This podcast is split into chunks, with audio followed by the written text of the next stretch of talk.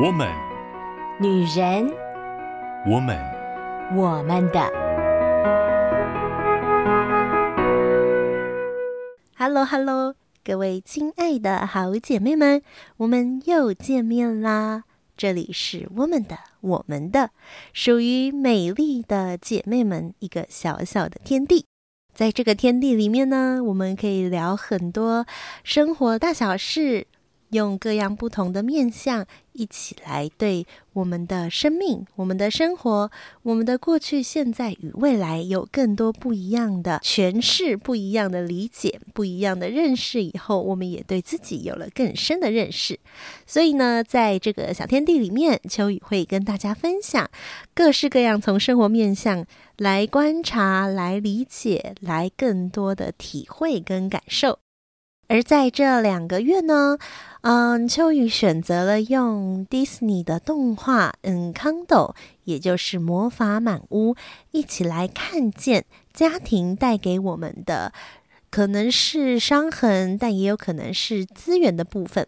上个礼拜跟大家分享了 Peppa 的三个孩子，我们看见了在家庭当中，我们其实不断的在探索。借着从家庭带出来的眼镜跟框架，我们开始对这个世界做更深的探索。有的时候哦，家庭带给我们的可能是束缚，因为啊、我们会限制被一些既有的框架限制住。但是有的时候，我们还是要说，家庭带给我们的也有可能是很好的资源呢。因为在某一些框架下，我们会发现，因着有这些框架，对我们来说会有更好的理解。我们可能就比别人拥有更多的一些资源，或者是更多更不一样的一些眼光。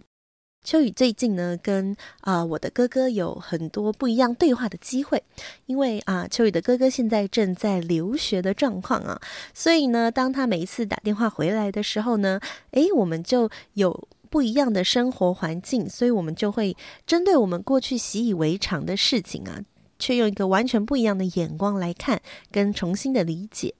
那我们在看我们自己童年时期发生的一些事情的时候呢，我们就会觉得说，虽然我们可能对我们自己的父母亲，特别是我的父亲哦，他可能就是一个蛮传统的男性跟父亲的角色，所以呢，他会觉得他就是负责工作、赚钱养家，那陪伴的这一块就是交给母亲。所以呢，当我们长大以后，我们就会觉得，哎呀，跟他没有那么亲哦，因为。啊、他好像比较多呢，都是在工作，他并没有花非常多的时间在陪伴我们。而对他来讲，很多事情的优先次序，感觉也是呃工作啊，或者是教会的事情。但是呢，当我们现在拥有了更多的不同的体会，跟我们也面对到了不同的家庭，观察了许多不一样的家庭类型的时候啊，我们就忽然发现，诶，其实我们的父亲他并不是一个失职的父亲啊，其实他也很努力的做到他可以做到的，而且呢，他也很努力尝试的去参与了某一些事情。无论我们认同不认同啊，小时候可能对于父母参与我们身边的活动都会觉得很别扭嘛，所以对于孩童时候那个印象不一定是非常好的，或者是符合我们当时的期待的。可是现在看回去就可以理解到，诶，他那个时候那样的做法，其实也有背后某一些我们可以看见他的用心，或者是看见他呃想要带出来的效果，无论有没有达到。而当我的哥哥呢，现在在留学的时候，他又看见了完全不一样的国家、不一样的呃生活背景环境下所带出来不一样的生命故事的时候，哇，那种感觉就更加的强烈了。原来我们过去认为的有一些，也许让我们觉得有点别扭，或者是有一点呃难以言喻的事情，它都可以有重新被定义的一个机会。所以，无论家庭过去带给你的可能是伤痛，也有可能是美好的回忆，当然也有可能两个都有。无论是哪一个，它所建构出来的一些价值观，都有可能成为我们很重要的资源。举例来说，有一些人可能会觉得，哎呀，我的家人啊，可能脾气很差，或者是从小父母可能就是常常用比较负面的方式来对待。但也许他留在你心中留了一个框架，就是你会觉得你格外珍惜那个对你温柔以待的人。因此，这一个框架跟在你心中一个小小的留下来的痕迹，它也许就成为你未来在人际关系当中的一个优势。因为过去经历过这样子，所以呢，你在心里就留下来了一个记号是：温柔以待的人是非常珍惜的，我要好好的对待他。那这只是一个例子啦，当然也有可能留下来的是一些让我们觉得很伤痛的印记，那也有可能。但是无论如何，秋雨还是很希望我们可以借由一个比较客观的东西，也就是借由这个魔法满屋，我们可以重新来整理一下家庭所带给我们的，无论是伤痛或者是资源，都可以让我们有更深刻的感受。我们已经分享了这个家族当中呢，最主要那个中间分子，也就是父亲母亲这一代。我们介绍了 Julietta，就是女主角的妈妈；我们介绍了 Peppa，就是女主角的阿姨。那我们也介绍了 Peppa 的三个孩子：Dolores、Camilo 跟 Antonio。今天呢，我们要来介绍谁呢？就让我们一起来聆听吧。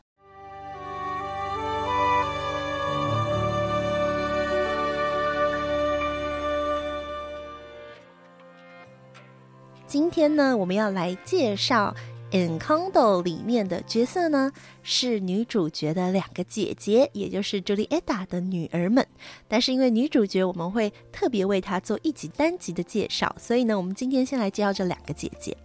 嗯，其实把她们两个放在一起介绍，就也是蛮纠结的哦。因为呢，呃，她们两个都有各自的一首歌，所以呢，其实她们应该是可以各自做一集完整的介绍的。但是呢，一方面是因为时间上的设计，另外一方面就是后面还有很多秋雨很想讲的议题跟观点，所以呢，我就只能继续忍痛啊。上周也是忍痛，这周也是忍痛的，把这两个姐姐呢放在一起来分享。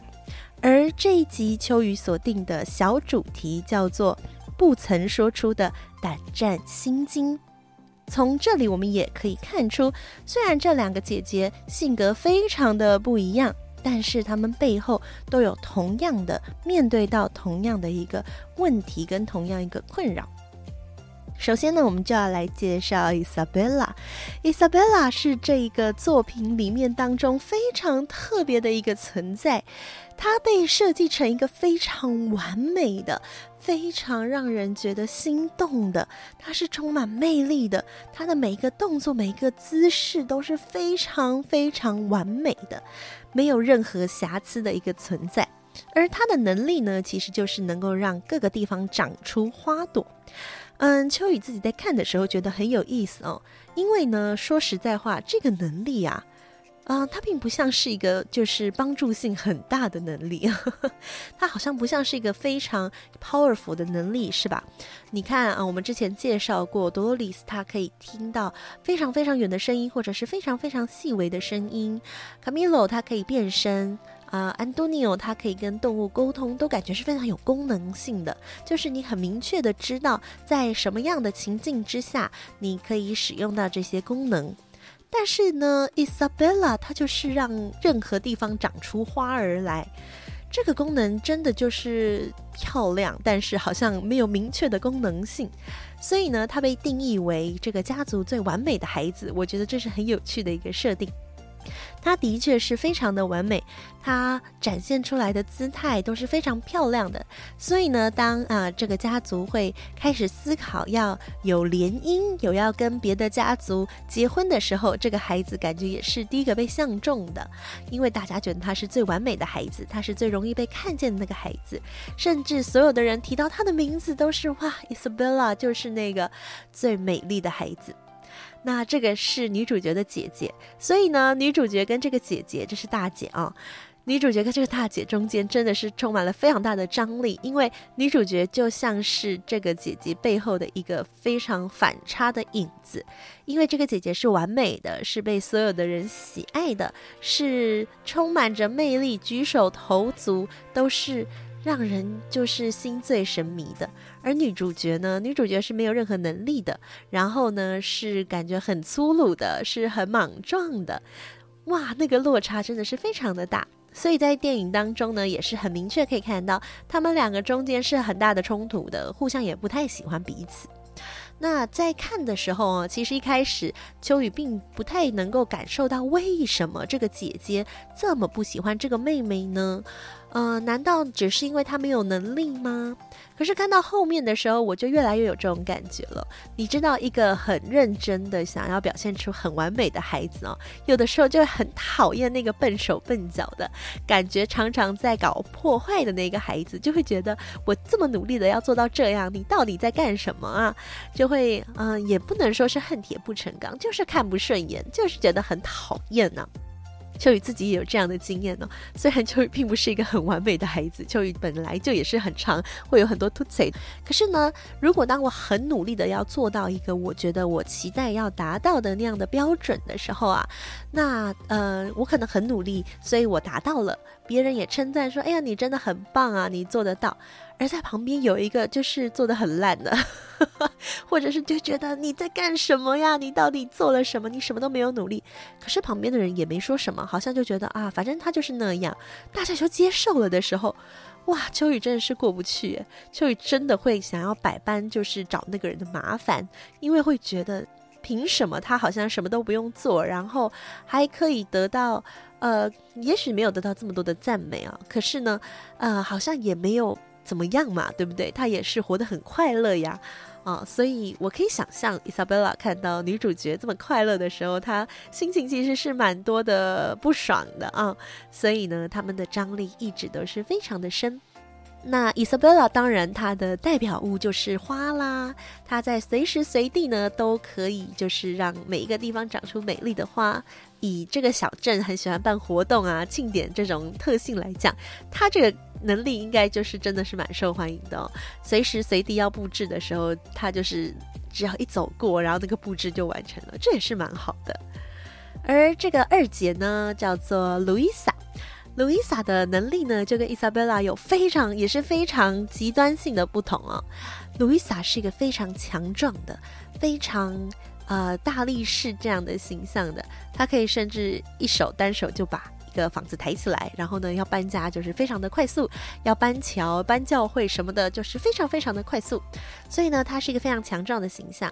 对于女主角来讲，她这两个姐姐哦，就是。我觉得甚至就是比 Peppa 的孩子们更有存在感，也对于小镇的村民来说是更加的，嗯，可能是更加耀眼的吧。因为你看 Dolores 跟 Camilo 他们的呃功能性来说呢，好像就是呃某一些场合特殊的用得到的时候，哎，会麻烦他们一下。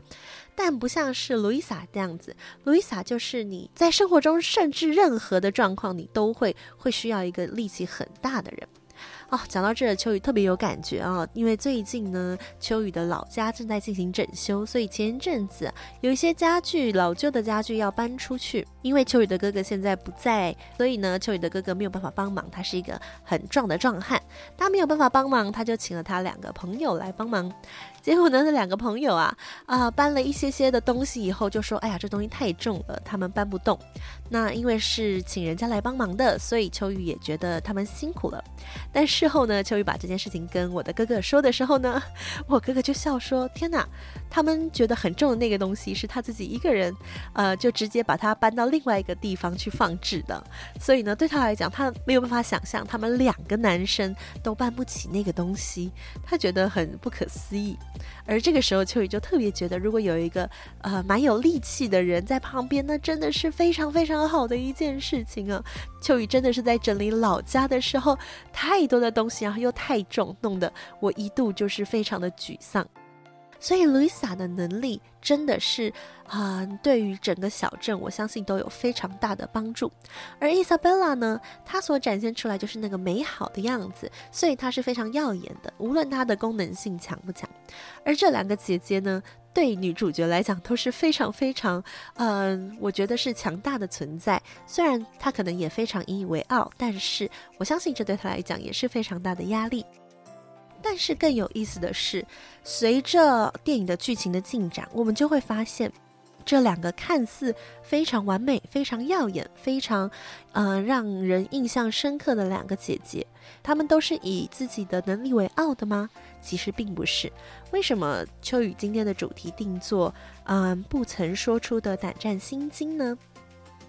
因为在女主角在探索，就是关于他们这个家族的一些秘密跟嗯、呃、危机的时候啊，他就发现了这两个姐姐内心的世界，也因此就带出了这两个姐姐她们各自独唱的一首歌。第一段呢，就是路易莎，路易莎唱出了她隐藏在那个表面之下她的害怕。他觉得他的那个压力，他的害怕，其实随时有可能把他击垮。他非常的害怕，如果他失去了力量，那他算什么？他还算什么？他仍然有价值吗？这对他来讲是一个非常恐怖的噩梦哦。所以呢，当他在害怕的时候，他隐隐约约感觉到他失去力量的时候，他就更加的害怕了。秋雨当初在听这首歌的时候，第一次听好像没什么感觉，可是后来在听几次的时候，这首歌也是会让秋雨有一点泛泪的一首歌哦。秋雨是老妖，所以其实我好像没有这么强烈的要去面对这种压力的时刻。可是呢，他的歌词就会让我觉得，真的如果是这样的姐姐，好辛苦啊。他说，嗯、特别是歌词里面讲到说，交给你的姐姐，因为她不会痛，或者是交给你的姐姐，我们看看她还可以撑多久。我觉得那其实是蛮。令人感到心酸的一个句子，有的时候在家族中很努力承担的孩子会被人忽视掉，他其实随时有可能撑不住，因为他太有能力了，或者是他承担得很好，那大家就会觉得，那既然你承担得住，那就是给你承担的嘛，就是呃，我们也可以说可能是呃能力越大责任越重，或者是就是呃有能力的人就是好像理所当然应该承担，可是呢，很多时候，他们会被忽视掉，就是他们内心深处的感受。我觉得很多时候，家庭里面，啊、我们会忘记，其实每一个人都拥有他的那个功能在。你不可能只让某一些人发挥他的功能，但是却压抑了某些人不发挥，那就会造成一个蛮严重的失衡。所以呢，在这首歌里面唱出了路易莎她心中的恐惧，那是她不敢说出来的。因为他很害怕，他说出了自己的软弱，他就不再强壮了。而他不再强壮以后，他就再也没有他自己的价值了。而伊莎贝拉呢？伊莎贝拉看似是一个完美的存在，然后呢，她也很讨厌女主角，感觉上好像她不像是路易莎有这么大的恐惧。但是呢，在她的那首歌当中，我们也听见了。啊、他的每一个姿势哦，都是精心设计过，他都要练习再练习。他的房间就是一堆的花，美丽的花哈、那他就是身处在这样的环境中，时时刻刻提醒自己，不可以有一丝一毫的缺陷，或者是甚至连长出仙人掌这样的植物，感觉好像都是不可以被接受的。他的情绪什么都应该要是完美的，但这是非常痛苦的一件事情啊。身为一个人，就应该要有各式各样的情绪跟反应。所以，当他发现他竟然可以有其他情绪，而且长出了不同的植物的时候，他开始发现原来他自己有另外一种可能性。那这是在他歌当中带出的那个奔放。而我印象更深刻的另外一段是，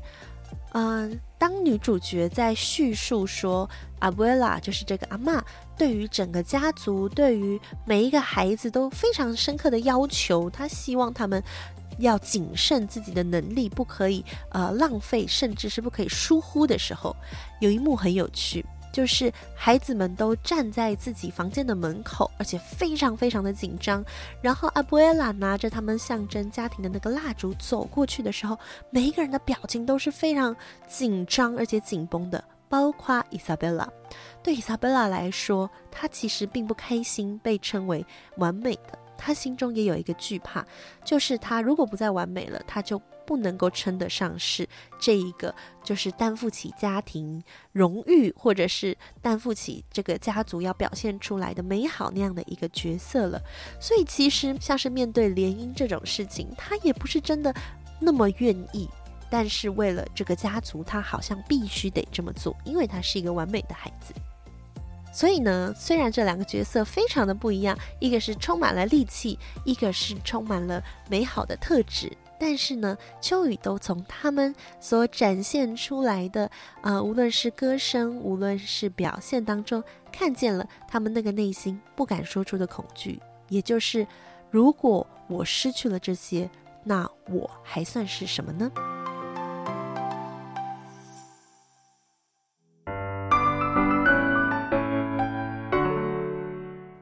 迎回到我们的我们的 Podcast。刚刚跟各位姐妹们分享了路易莎跟伊莎贝拉这两个完全截然不同，但是却有相同恐惧的女主角的姐姐这两个角色，分享了他们的能力，分享了他们的特质。其实秋雨在看他们的像是那个自白一样的歌的时候，秋雨真的有很深的感触哦。啊、虽然他们不像是就是最有张力的那一对，也就是祖孙嘛，阿布埃拉就是 Elma 跟呃女主角米拉贝尔他们之间那个张力，但是他们某种程度算是这个家族的受害者吗？他们就是嗯被束缚在这个特殊能力之下。秋雨觉得哦，对于可能第一代的孩子，也就是朱丽叶达。呃，跟 Peppa 来说，他们可能没有很强烈的感受到他们能力带给他们的那个束缚，或者是说，因为他们就是第一手直接从他们的妈妈 Elma，也就是这个 Abuela 阿嬷，从他们的妈妈身上听到了关于他们过去的故事，以及这个村子建立起来，这个 Madrigal 家族被。赋予神奇能力，他们是跟着母亲一起经历这个过程的。所以呢，其实他们在面对这个能力的时候，啊、好像也没有太多的冲击，他们就是很直接的接受了。当然，呃，Bruno 他其实有，因为他能力的特殊性，他仍然面对到了很大的冲突。然而呢，在看到第二代，也就是这群孩子辈的时候，感觉会更强烈。因为他们其实也许已经离那个呃阿嬷的历史所经历过这个家族的兴起有这么一代的距离了。所以呢，他们并没有办法很深刻的感受到这个能力带给他们的那个好是什么。他们更多的是被受困在这个能力里面，因为有这个能力，所以他们变成了整个小镇最重要的家族。因为有这些能力，所以阿嬷会对他们有看重，小镇的村民会对他们有信任。然而呢，如果这个能力不在了，就像路易莎她所担心的，如果我的力量不在了，那我是谁？如果这个力量不在了，那我的价值是什么？同样的，我们在伊莎贝拉她所那么努力展现出来的那个美好，或者是她答应要联姻这件事情上，我们也看见，她也拥有同样的信念，就是如果我没有了这些美好的特质，那是不是我就不再是我？所以他这么努力的维持这一些。然而呢，当他有机会看到，原来他也有能力创造出看起来不是那么漂亮、不是那么完美，但很有生命力的那一些呃植物，或者是那些完全不同的生命，但是非常充满可能性的生命的时候，他也开始重新认识他自己。这个家族之前秋雨曾经看过一篇文章，叙述这个 Madrigal 家族的天赋，也就是他们的特殊能力。它也许不是一个礼物，而是一个咒诅。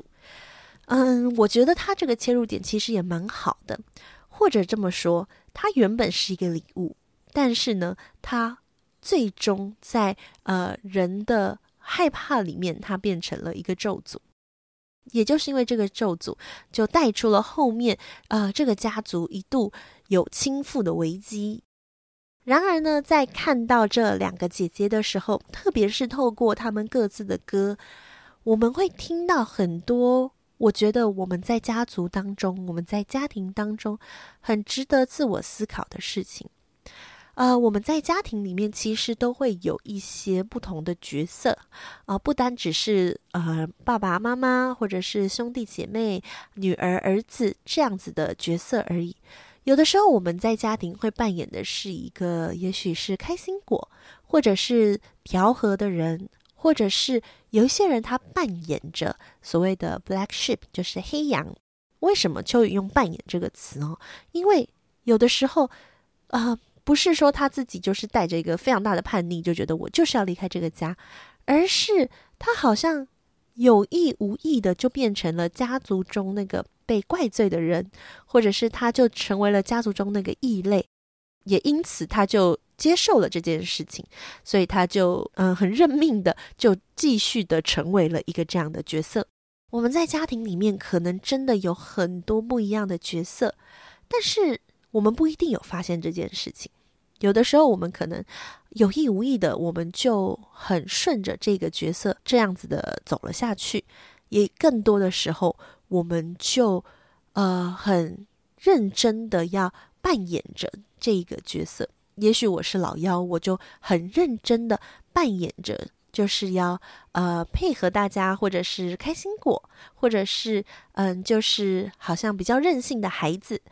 当我的家人这样认为我的时候，我也下意识的就认为，嗯，因为我是老幺，我就是比较任性，或者是因为我是老幺，所以我就呃不承担家庭的责任。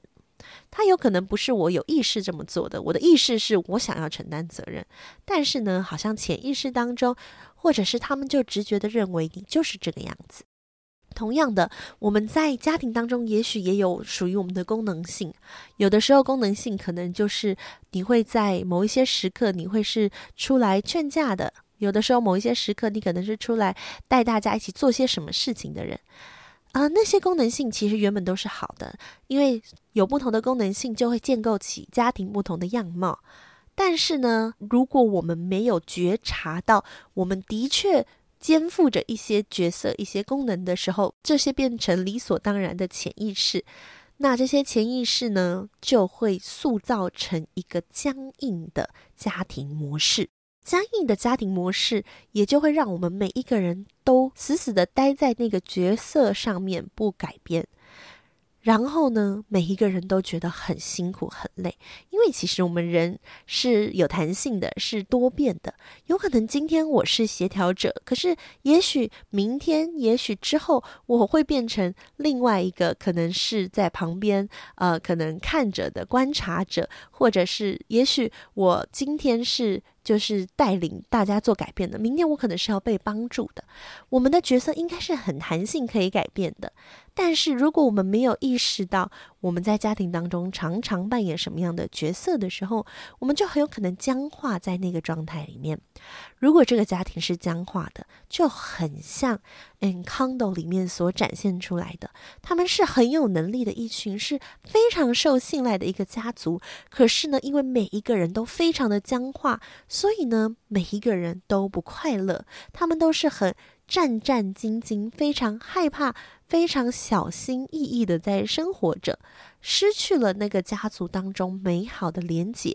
虽然他们很努力的展现出一个美好的样子，而阿布埃拉也不希望小镇的村民担心，所以更努力的要展现出来一个美好的模样。但是呢，我们就看到，越努力维持出来那个美好的模样。里面那个裂痕就越大哦，这个裂痕哦，真的在剧情里面，它不仅仅只是一个心理上面、关系上面的破裂，它也是非常具象化的做出了一个物理的裂痕呢、哦。所以这个房子出现了裂痕，那个都是非常直观可以看见的。但是我觉得那也相当程度的暗示了他们彼此的关系，他们彼此之间的情感也带出了很多的裂痕。不知道各位亲爱的姐妹们，你们在你们的家庭当中扮演着什么样的角色呢？我觉得我们真的可以好好的去想一想，去整理一下，能够好好重新看一看。诶，我的父亲、母亲、我的兄弟姐妹、手足，我自己或者是孩子们，都扮演了什么样的角色？而这个角色，它应该是要被固定的吗？我们会觉得有些身份是被固定的，比如说父亲、母亲这个角色当然是被固定的，不可能今天我是父亲、母亲，明天我变成孩子嘛。嗯、就是当然，如果你是跟你的父亲、母亲，那当然是有可能。但如果在一个小家庭里面，那个亲子的关系是固定的，但是情感的关系、情感的角色，或者是在这个家庭某一些的功能性，是不是也有可以转换的机会呢？